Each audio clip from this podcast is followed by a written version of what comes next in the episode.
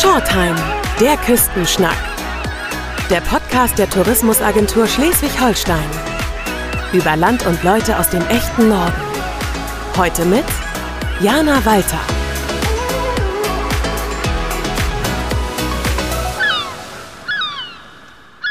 Wenn gigantische Blauwale über die Leinwand am Eckernförder Strand jagen, dann kann dies nur eines bedeuten. Das Greenscreen Festival ist in der Stadt.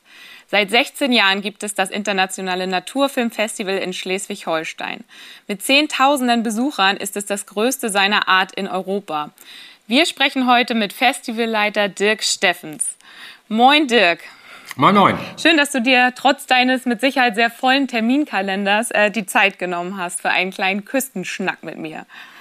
Ja, wir sind jetzt bereits im 16. Jahr vom Greenscreen Festival und trotzdem gibt es da draußen immer noch einige Menschen, die das Festival gar nicht kennen. Wir haben jetzt die Chance, das zu ändern. Vielleicht magst du einmal kurz erklären, worum es bei dieser Veranstaltung genau geht. Also ähm, im Titel ist ja das internationale Naturfilmfestival Eckernförde schon eine Menge enthalten.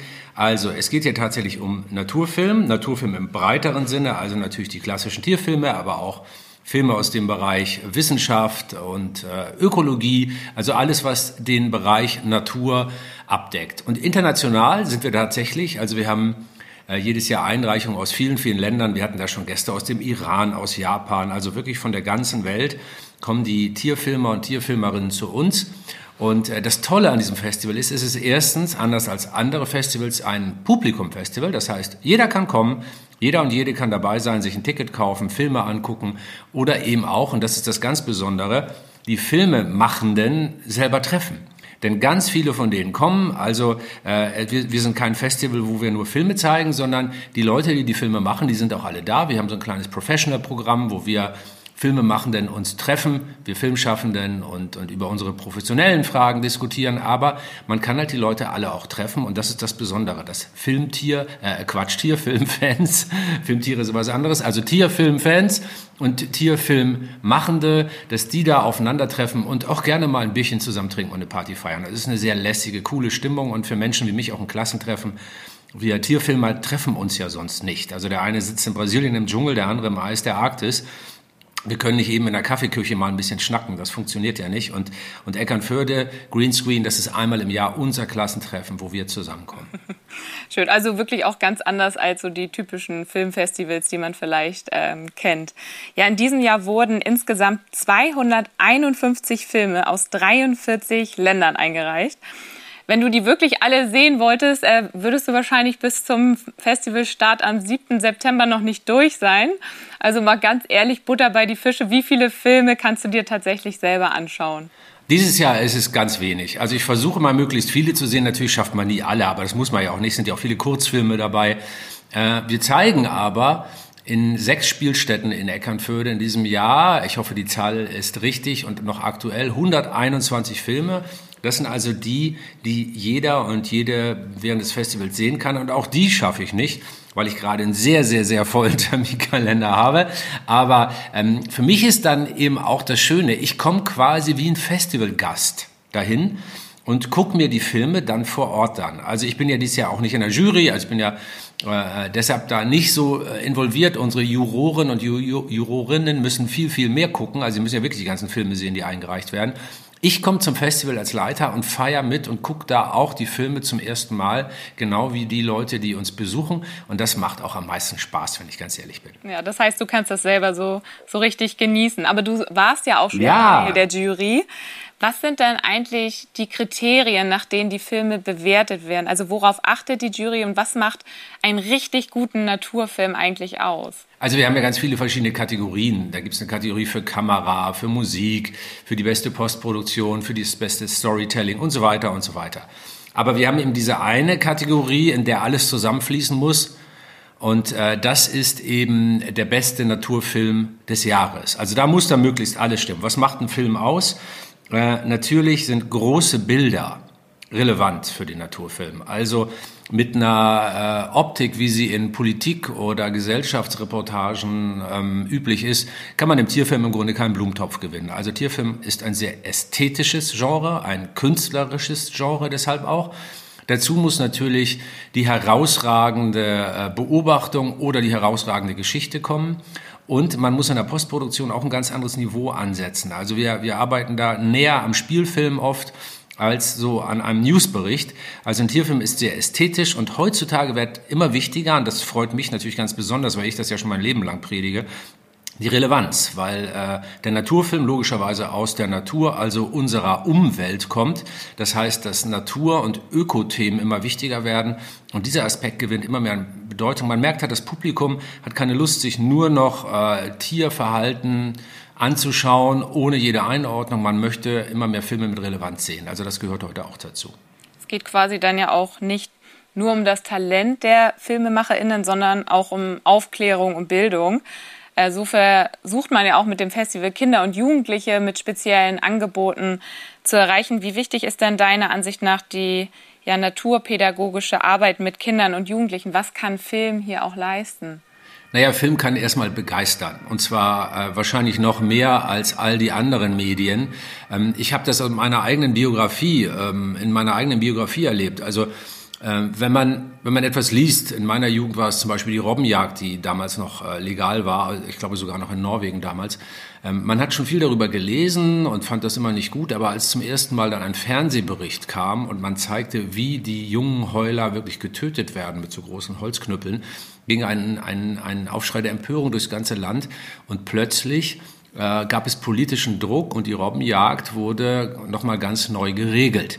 Das zeigt die große Stärke von Filmen. Sie können emotionalisieren. Natürlich kann man sich anders, vielleicht sogar besser aus einem Buch informieren, wenn es nur um Faktensammeln geht. Aber diese Emotionalisierung, das ist einzigartig im Bewegtbild, das ist einzigartig im Film. Und wenn man das gut einsetzt für die gute Sache, nämlich in diesem Fall für den Erhalt unserer Umwelt, dann ist das die ganz große Stärke des Films. Und äh, das hat eben auch diesen pädagogischen Impact. Kinder sind ja noch viel emotionaler als wir, die kontrollieren ihre Gefühle viel weniger, sind viel direkter, viel unverfälschter als wir Erwachsenen. Und wenn die sich für ein Tier begeistern, das sie in einem Film sehen zum Beispiel, dann begeistern die sich vorbehaltlos und sind Fans dieses Tiers und dieser Natur. Und das ist hier ganz wichtig, ähm, dass wir diese positive Verstärkung des Naturempfindens, das eigentlich in jedem Menschen angelegt ist, diese positive Verstärkung bei Kindern, das finde ich ist pädagogisch äh, eine Sache, die kann kein Lehrer, keine Lehrerin so leisten wie ein guter Film. Aber die Jugendlichen können ja, meine ich, sogar auch selber sich hinter der Kamera während des Festivals mal ausprobieren. Da gibt es irgendwie auch spezielle Ferienangebote.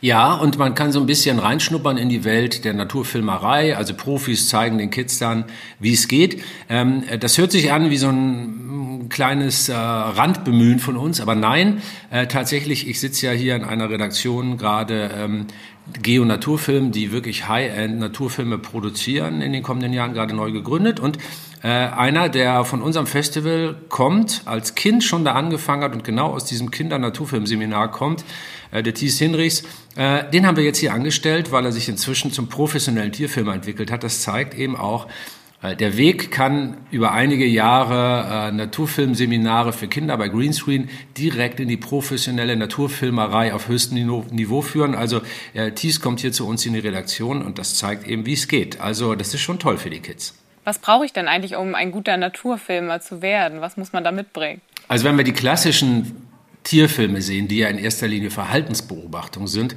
dann äh, muss man Geduld und Einsatz bis zur Selbstaufgabe mitbringen. Das sind da wirklich die Hauptkriterien. Äh, sich in irgendeinem Erdloch eingraben und drei Wochen darauf äh, zu warten, dass die Saiga-Antilope jetzt wirklich im richtigen Moment vor der Kamera bei richtigem Licht äh, ihr Junges zur Welt bringt, das ist eine, eine eher charakterliche Herausforderung. Aber das ist ja nur ein kleiner Teil des Genres, in dem wir arbeiten. Also ich zum Beispiel bin ja nicht diese Art von Tierfilmer, sondern ich bin ja eher ein Wissenschaftsjournalist. Was heißt eher, ich bin Wissenschaftsjournalist und erkläre Naturzusammenhänge. Also ich bin keiner, der dann drei Wochen irgendwo im Wald sitzt und auf ein Tier wartet. Ähm, das ist eher die Arbeit von Kameraleuten und, und diesen verhaltensbeobachtenden Kollegen und Kolleginnen. Aber was ich zum Beispiel mache, das ist richtig klassischer Wissenschaftsjournalismus, äh, den man dann versucht, möglichst attraktiv zu, zu bebildern. Und es gibt das weitere Genre ähm, immer mehr der Naturreportage, wo Missstände zum Beispiel aufgedeckt oder erklärt werden. Das ist dann wirklich klassischer Journalismus und die einzelnen Begabungen, die dafür angefordert sind, sind sehr unterschiedlich. Also bei mir ist es natürlich eher die Fähigkeit in meinem Presenter-Dasein eher, wie erkläre ich etwas Kompliziertes so, dass es interessant ist und alles verstehen. Bei der Verhaltensbeobachtung muss muss man äh, gut an der Kamera sein, viel Geduld haben und Naturverständnis mitbringen. Und bei den, bei den eher investigativen Naturstücken muss man, muss man so ein bisschen äh, eine Spürhundnase haben und gucken, wie man an die Geschichten rankommt. Also das hängt davon ab, für welchen Teil in diesem Genre man sich entscheidet. Ja, du bist ja äh, längst nicht nur Festivalleiter, hast es gerade schon angesprochen, du bist äh, Wissenschaftsjournalist, Moderator, Dokumentarfilmer. Dein Gesicht kennen, glaube ich, die meisten ZuhörerInnen hier von Terra X mit Sicherheit. Äh, daneben bist du noch Buchautor, hast zusammen mit deiner Ehefrau die Biodiversity Foundation gegründet und bist UN-Botschafter für biologische Vielfalt. Alles zahlt ja auf das Konto des Umweltschutzes ein. Was macht das eigentlich mit einem, ja, das Ausmaß des Artensterbens, des Klimawandels so hautnah während deiner Reisen mitzuerleben? Und was spornt dich aber auch immer wieder an, dich hier so vielfältig zu engagieren? Im Grunde das, was du gerade beschrieben hast, spornt mich an. Also ich, ich habe ja das Privileg, ich empfinde das als Privileg, dass ich gleichzeitig vor Ort, wenn wir unsere Expedition machen, richtig fühle, rieche, schmecke und manchmal auch äh, erleide körperlich, wie es der Natur geht. Also ich rede nicht über etwas, was ich nur aus Zeitungen, Nachrichtenagenturmeldungen, Internetseiten oder so kenne, sondern ich gehe dahin und sehe das selbst und das schon mein ganzes Leben lang. Das ist die eine Seite. Aber durch meinen Beruf habe ich eben auch Verbindungen zur Industrie und zur Politik und höre, was die Leute da denken und machen. Also ich, ich sehe, sehe das Umweltproblem tatsächlich, und das ist ein Privileg, äh, in seiner ganzen Breite. Eben nicht nur in einem Aspekt. Ich bin nicht nur Politiker, ich bin ja gar kein Politiker. Ich bin nicht, ich bin kein Umweltaktivist, ich bin nicht nur Filmemacher, äh, sondern, sondern ich darf da überall reinschnuppern. Und das führt vielleicht dazu, ähm, ich hoffe zumindest, dass ich dass ich das hinbekomme, daraus ein, ein halbwegs ganzheitliches Bild zusammenzusetzen. Und da muss man sagen, ähm, man könnte schon weinen jeden Tag. Man könnte sich auch die Pulsadern aufbeißen, weil man sagt, das hat ja alles sowieso keinen Sinn mehr. Aber es gibt hier äh, von meinem Lieblingsphilosophen den ganz wunderbaren Satz, es gibt zum Optimismus keine sinnvolle Alternative. Das hört sich an wie so ein, wie so ein äh, Motivationscoach-Spruch, aber wir reden hier von Karl Popper, der war mal ein ganz ernsthafter Philosoph. Ähm, was dahinter steht, ist eben eine sehr logische und zwingende Überlegung. Es gibt keinen zweiten Planeten Erde. Den gibt es einfach nicht. Das heißt, wenn wir es auf diesem Planeten verkacken, um es mal ganz geradeaus zu sagen, wenn wir es auf der Erde verkacken, dann sind wir weg. Es gibt keine zweite Chance, es gibt keinen Plan B, es gibt keine Alternative. Und wenn man keine Alternative hat, dann hat man ja nur noch zwei Möglichkeiten. Entweder man gibt auf hat schlechte Laune, resigniert und schreit nur nach Weltuntergang. Oder man sagt, komm, wir haben immerhin eine Chance, lass es uns versuchen. Das sind die beiden Möglichkeiten, die wir als Menschheit haben. Und äh, mein, mein äh, Temperament ähm, gibt mir vor, dass ich ganz klar zur zweiten Schule gehöre, also Ärmel hochkrempeln, loslegen. Wir sollten es doch zumindest versuchen. Und Optimismus ist der einzige Weg, um Probleme zu lösen. Ich habe noch nie jemanden getroffen, der mit Resignation, schlechter Laune und Rumgemaule Probleme löst, sondern Probleme löst man, indem man zumindest daran glaubt, dass man eine Chance hat, es vielleicht zu schaffen. Das reicht ja schon. Äh, daran glaube ich wirklich und deshalb verzweifle ich auch nicht, obwohl ich jeden Tag miese Umweltnachrichten kriege. Und ja, die Menschheit sich selber ausrotten könnte. Das könnte tatsächlich passieren. Aber das Spiel ist noch nicht zu Ende und äh, wir haben durchaus eine Chance, das noch zu gewinnen. Ähm, was, was können wir denn, wo, wo siehst du denn die Verantwortung von jedem Einzelnen? Also was können wir machen? Was müssen wir jetzt tun? Das ist eine lustige Frage. Also ich antworte jetzt bei dir mal anders, als ich immer auf diese Frage antworte, weil diese Frage immer gestellt wird. Ähm, das weißt du doch selbst. Jeder weiß es. Jeder weiß es.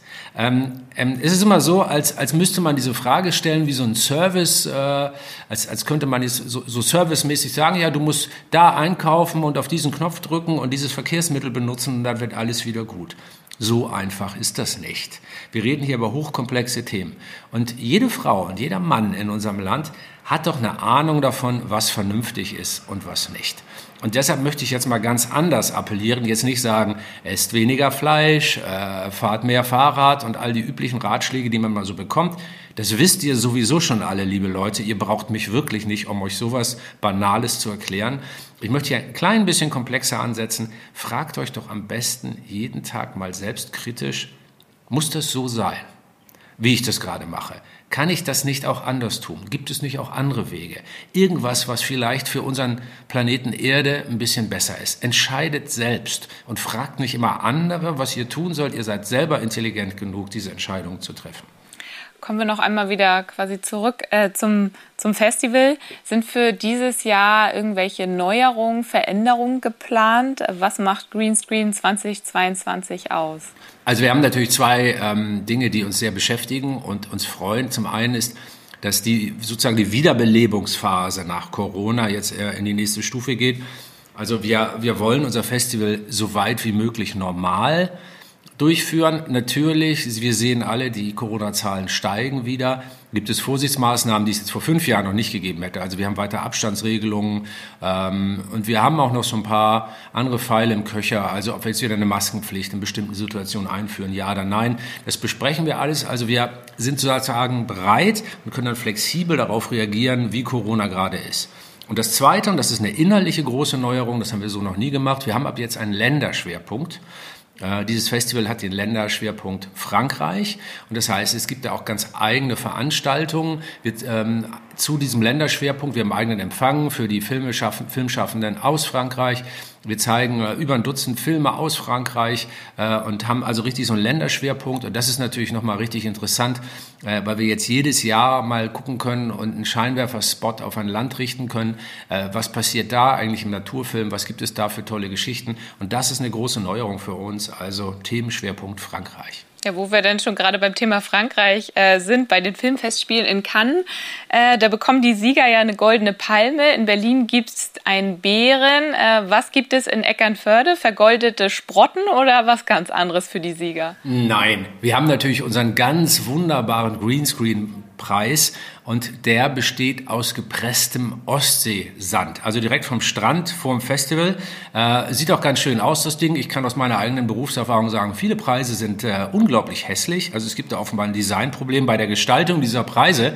Unser sieht ganz hübsch aus und ist eben aus gepresstem Sand. Äh, das ist sehr lokal und sehr schön und äh, ich finde das sehr sympathisch, diesen Preis so herzustellen und dann auch zu verteilen. Und es gibt ja auch Geldpreise. Also man kann ja schon auch äh, für in bestimmten Rubriken ein paar tausend Euro mit nach Hause nehmen und das ist für viele Filmschaffende natürlich auch eine Menge Geld. Ähm, ja, alle eingereichten Filme, ob nun ausgezeichnet oder nicht, zeigen uns ja die, die Schönheit der Natur auf, aber auch wie zerbrechlich die Natur ist. Klimawandel, Artensterben, das sind brandaktuelle Themen, darum geht es auch in den Filmen. Äh, du hast jetzt gesagt, du hast noch keinen gesehen, aber vielleicht hast du ja schon mal mit dem einen oder anderen gesprochen. Gibt es irgendwie was Bestimmtes, was die Filmemacher in diesem Jahr besonders beschäftigt? Also wir haben seit Jahren einen Trend, der sich auch in diesem Jahr weiter verstärkt hat. Und das sind eben tatsächlich, du hast es in deiner Frage ja schon angedeutet, ähm, die Themen, die sich mit der Zerbrechlichkeit und der Bedrohung äh, der Natur beschäftigen. Tatsächlich ist es so, dass äh, vor 16 Jahren, als Greenscreen begann, ein Naturfilmfestival zu sein, da war Tierfilm tatsächlich in erster Linie Verhaltensbeobachtung und eine Feier der Schönheit der Natur.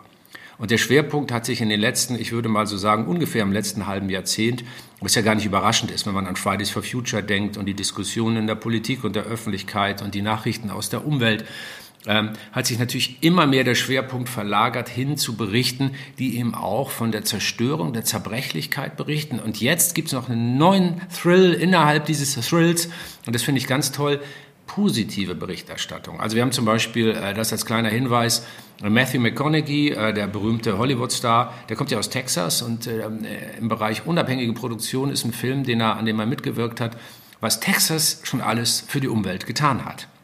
Jetzt kann man als Deutscher oder Deutsche natürlich sagen, Texas, haha. Aber es geht eben, egal wo man ist, auch darum zu zeigen, was wir schon alles erreicht haben.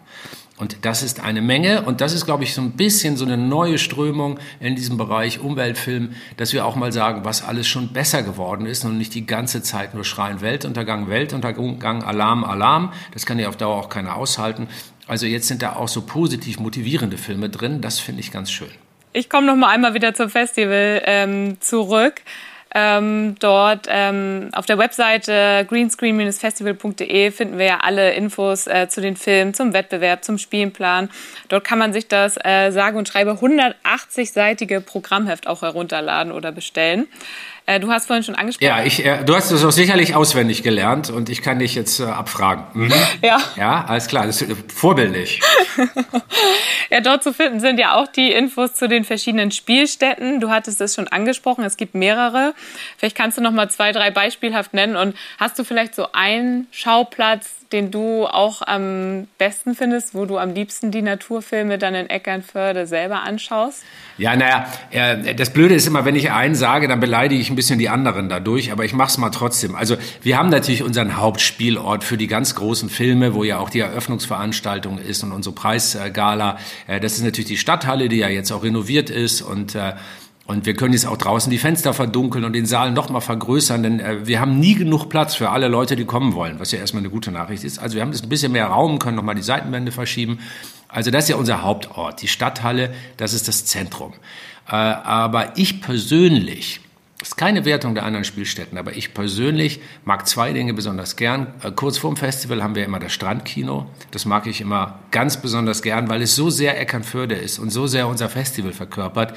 Man sitzt da barfuß mit einem Bierchen in der Hand äh, am Strand, äh, hat die Füße im Sand und auf einer großen Leinwand läuft ein toller Naturfilm. Also das ist richtig so Greenscreen-Feeling pur. Und dann gibt es einen weiteren Spielort, den ich sehr mag, und das ist, äh, der ist noch relativ neu. Das haben wir erst äh, vorletztes Jahr begonnen, letztes Jahr dann ausprobiert, ist die Kirche, die ja aufwendig restauriert worden ist und wirklich schön ist. Das ist eine zauberhafte norddeutsche protestantische Kirche. Und darin Naturfilme zu sehen, äh, finde ich auch sehr passend, denn es geht hier um die Schöpfung. Kann ich die Filme eigentlich auch anschauen, wenn ich nicht, wenn ich es nicht nach Eckernförde schaffe? Also gibt es da auch online eine Möglichkeit oder ist dieses Jahr quasi nur live vor Ort? Ähm, wir haben auch online ein paar Möglichkeiten, aber da informierst du dich am besten aktuell immer auf der Webseite. Also ich empfehle allen, hey, geht doch einfach mal auf unsere Webseite, guckt euch an. Ihr müsst ja nicht das 180-seitige Programmheft online durchlesen, äh, das ist vielleicht ein bisschen übertrieben. Äh, aber guckt mal, was ihr online alles machen könnt, da geht einiges. Ihr könnt ja auch bei einigen Veranstaltungen live dabei sein. Also auch das geht ja zum Beispiel äh, bei, bei der Preisverleihung oder bei der Eröffnung. Da kann man ja auch über die Webcam mal reinschauen.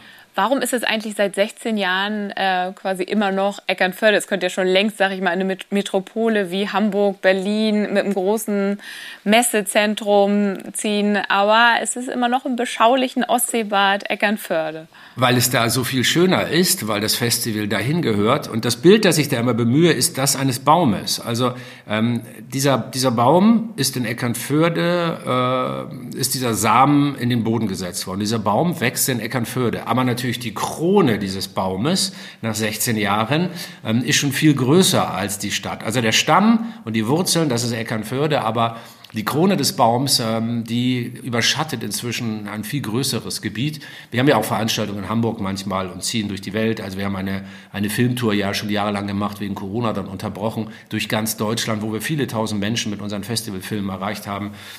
Und dann gehört es natürlich auch dazu, dass äh, eigentlich alle großen Naturfilmfestivals auf dieser Welt nicht in Metropolen sind. Wir gehören nicht in Metropolen mit unseren Naturthemen, denn die Metropole ist ja sozusagen der Antagonist äh, äh des Naturerlebnisses. Wir gehören da nicht hin und wir wollen da auch gar nicht hin, äh, weil wir, weil wir in diesem Gewese von Metropolen und ich wohne ja auch selber in Hamburg ich, ich weiß ja, wovon ich da rede, äh, da geht man so ein bisschen unter. Und die Exklusivität so eines speziellen Spielortes, ähm, das ist eben auch das, was die Menschen anlockt. Die ganzen Tierfilmerinnen und Tierfilmer, meine, mein, mein, mein, mein ganzes, meine Hut sozusagen, die würden ja gar nicht nach Berlin kommen wollen. Da sind die sowieso beruflich ab und zu und haben da zu tun. Es ist eben genau das Besondere, sich an einem besonderen Ort zu treffen. Und äh, wenn wir jetzt nach Hamburg, München oder Berlin gehen würden, dann wären wir so austauschbar wie all die anderen Festivals. Also das ist noch nicht mal im Hinterkopf bei uns vorhanden. Die Idee, dass Greenscreen woanders hingeht, äh, die, die halte ich wirklich für Quatsch. Greenscreen gehört einfach nach Eckernförde. Unbedingt, unverrückbar. Ja, du selbst bist ja äh, schon überall auf der Welt rumgekommen. Äh, Sibirien, Kamerun, die Mongolei, Höhlentauchen, Vulkaninsel. Also du hast ja schon wahnsinnig faszinierende Landschaften gesehen, Naturschauspiele. Kann Schleswig-Holstein da landschaftlich auch mithalten? Das ist eine Frage äh, der Perspektive. Also wenn es um pures Spektakel geht, dann natürlich nicht. Deutschland liegt in einem äh, mittleren Klimabereich und ist seit vielen, vielen Jahrhunderten ähm, ein Land, das im Grunde nur noch aus Kulturlandschaft besteht, ja, weil es schon sehr lange durchzivilisiert und durchkultiviert ist. Wir haben ja kaum noch echte Wildnis in Deutschland. Also es gibt so Definitionen in der Wissenschaft, was Wildnis ist. Also im Prinzip haben wir ähm, streng genommen gar keine richtige Wildnis mehr, weil immer irgendein Ackerweg in der Nähe ist oder man irgendwo einen Funkmast in der Ferne sieht oder ein Flugzeug hört oder so. Also so richtig wild, wild, Wildnis, dass man nichts Menschliches, keine menschlichen Strukturen und so mehr sieht, das ist in unserem Land fast gar nicht mehr da. In Schleswig-Holstein natürlich auch nicht. Aber äh, totale Wildnis ist ja nur eine mögliche Perspektive auf schöne Natur. Eine andere ist die ökologisch funktionierende Kulturlandschaft. Und wenn man sich die Schleiregionen wo ich ja Teilzeit zu Hause bin, schon seit vielen Jahren anschaut, dann ist das ein schönes Beispiel dafür. Die Schlei hat viele ökologische Probleme, aber viele von diesen Problemen werden auch schon bearbeitet. Man versucht es besser zu machen. Das ist natürlich ein quälend langsamer Prozess, aber immerhin. Und diese Landschaft kann insbesondere, finde ich, im Frühling und im Sommer, wenn die Rapsfelder gelb blühen und das blaue Wasser äh, in der Schlei ist, und wir haben Adler, die bei unseren Köpfen kreisen, der Fischbestand hat wieder zugenommen, wir haben Kormorane, die bei mir äh, immer ähm, auf den Balkon kacken. Ähm, das finde ich alles so wunderbar. Wir haben, wir haben äh, die ersten Wolfbeobachtungen gehabt. Äh, wir haben eine ganze Menge Wild da draußen. Also das ist auf eine andere Art zauberhaft. Nicht im Sinne von, äh, ich schlafe irgendwo draußen am Lagerfeuer in Botswana und werde dann von Löwengeschrei und trampelnden Elefanten geweckt. Das natürlich nicht. Es ist eine andere Art von Schönheit, die vielleicht nicht ganz so spektakulär ist, aber wenn man sich darauf einlässt, mindestens genauso schön. Na, damit hast du eigentlich auch schon meine letzte Frage beantwortet. Ich wollte dich noch nach einem kleinen Geheimtipp, einen Ausflugstipp in Schleswig-Holstein fragen. Würdest du da auch die Schleiregion empfehlen? Vielleicht hast du da eine besonders äh, tolle Ecke, die du noch verraten möchtest? Also das, die Schleie ist ja nun äh, ähm, kein Geheimtipp mehr, also es ist ja weit bekannt, wie schön es da ist. Und ja, ich habe einen Geheimtipp und es liegt im We Wesen von Geheimtipps, dass sie geheim bleiben müssen. Na gut, damit äh, bedanke ich mich bei dir für dieses wirklich sehr nette und spannende Gespräch. Und ja, wir sehen uns dann spätestens bei der Eröffnung des Greenscreen Festivals am 7. September in der Eckernförder Stadthalle wieder. Ich freue mich, bis dann. Alles klar, tschüss. Das war eine neue Folge von Shortime, der Küstenschnack. Der Podcast der Tourismusagentur Schleswig-Holstein. Wenn Sie mehr über Land und Leute aus dem echten Norden erfahren möchten, besuchen Sie uns unter sh-tourismus.de.